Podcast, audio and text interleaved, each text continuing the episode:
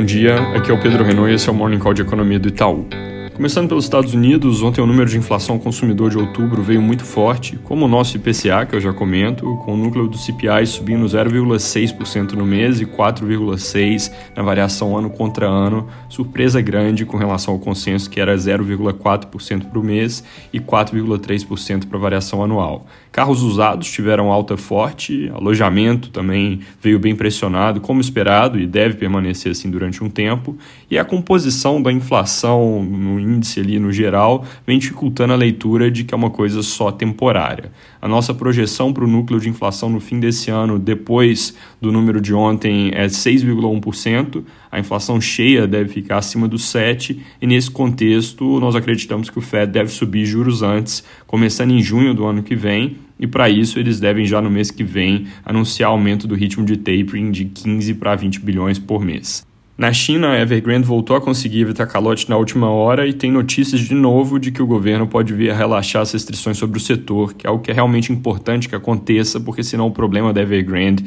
e algumas outras já em situação mais delicada pode acabar virando algo bem mais sistêmico. Na Europa, saiu o PIB do Reino Unido no terceiro trimestre, com resultado um pouco pior que o esperado, alta de 1,3% na comparação com o segundo TRI, enquanto o consenso era 1,5%. Mas olhando para a composição do indicador mensal, eles dão, é, dá para ver ali que a fraqueza foi mais concentrada em julho e agosto, com setembro, na verdade, até um pouco melhor do que se esperava. Aqui no Brasil, ontem eu disse que o destaque do dia deveria ficar para o IPCA e eu não poderia ter estado mais certo, porque o número veio muito forte, com alta de 1,25% em outubro, bem acima da nossa expectativa de 1,04% e do consenso de mercado, que era 1,06%. A maior parte da surpresa, pelo menos para nós, veio da parte industrial, principalmente nas linhas de cuidados pessoais, vestuário e, de novo, em carros. Mas foi um mês de inflação bem espalhada, com núcleos pressionados, de forma geral, um dado bem ruim. Esse foi o outubro mais alto desde 2002, puxou a variação em 12 meses para 10,67%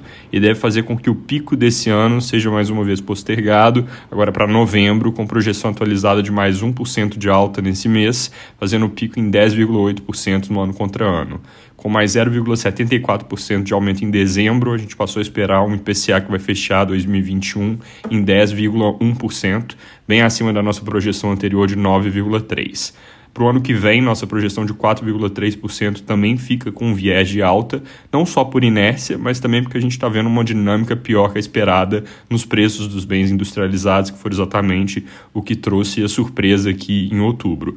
O mesmo vale para as projeções de taxa Selic, tanto em termos de nível final quanto de ritmo para as próximas reuniões, mas a gente vai esperar para revisar esses números com a nossa atualização mensal de cenário que sai na semana que vem. Hoje também tem dado importante com vendas do varejo de setembro às 9, que deve vir com queda de 0,6% no conceito restrito e 0,5% no ampliado, que é o que inclui veículos e material de construção. Em termos de variação ano contra ano, esses números significam respectivamente menos 4% e menos 3,1%, consenso de mercado mais ou menos em linha com essas projeções. Também é importante, o IBGE divulga o levantamento sistemático da produção agrícola, que é um relatório que ajuda bastante a calibrar as hipóteses de PIB do setor setor agro para o ano seguinte. Na política, noticiário em compasso de espera dos próximos passos da PEC dos precatórios, que, pelo visto, não começa a ser discutida no Senado antes da semana que vem, até porque o presidente Rodrigo Pacheco está fora do Brasil até lá por causa da COP26 em Glasgow. É, existia dúvida, que eu mencionei ontem até, de se no Senado a PEC iria direto para voto em plenário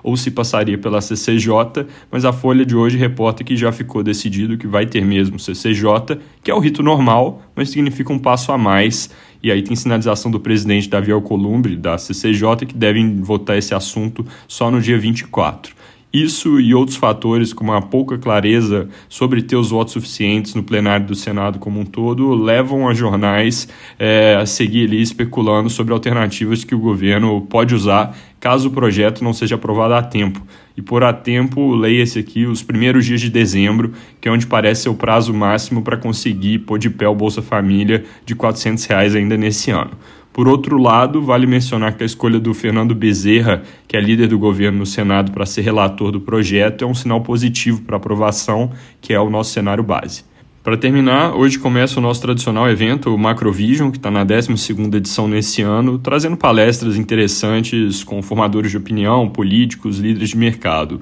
O evento hoje começa com palestrantes internacionais, como a Cristina Homer, que foi economista-chefe do governo Obama, e o Roger Ferguson, que foi vice-presidente do Fed, além de outros nomes de peso que vão estar tá falando aqui conosco. Mais tarde, também tem a participação da Fernanda Guardado, diretora do Banco Central, e do ministro Paulo Guedes. A gente vai transmitir tudo pela internet para quem quiser acompanhar, tem o link do evento aqui na descrição. É isso por hoje, bom dia.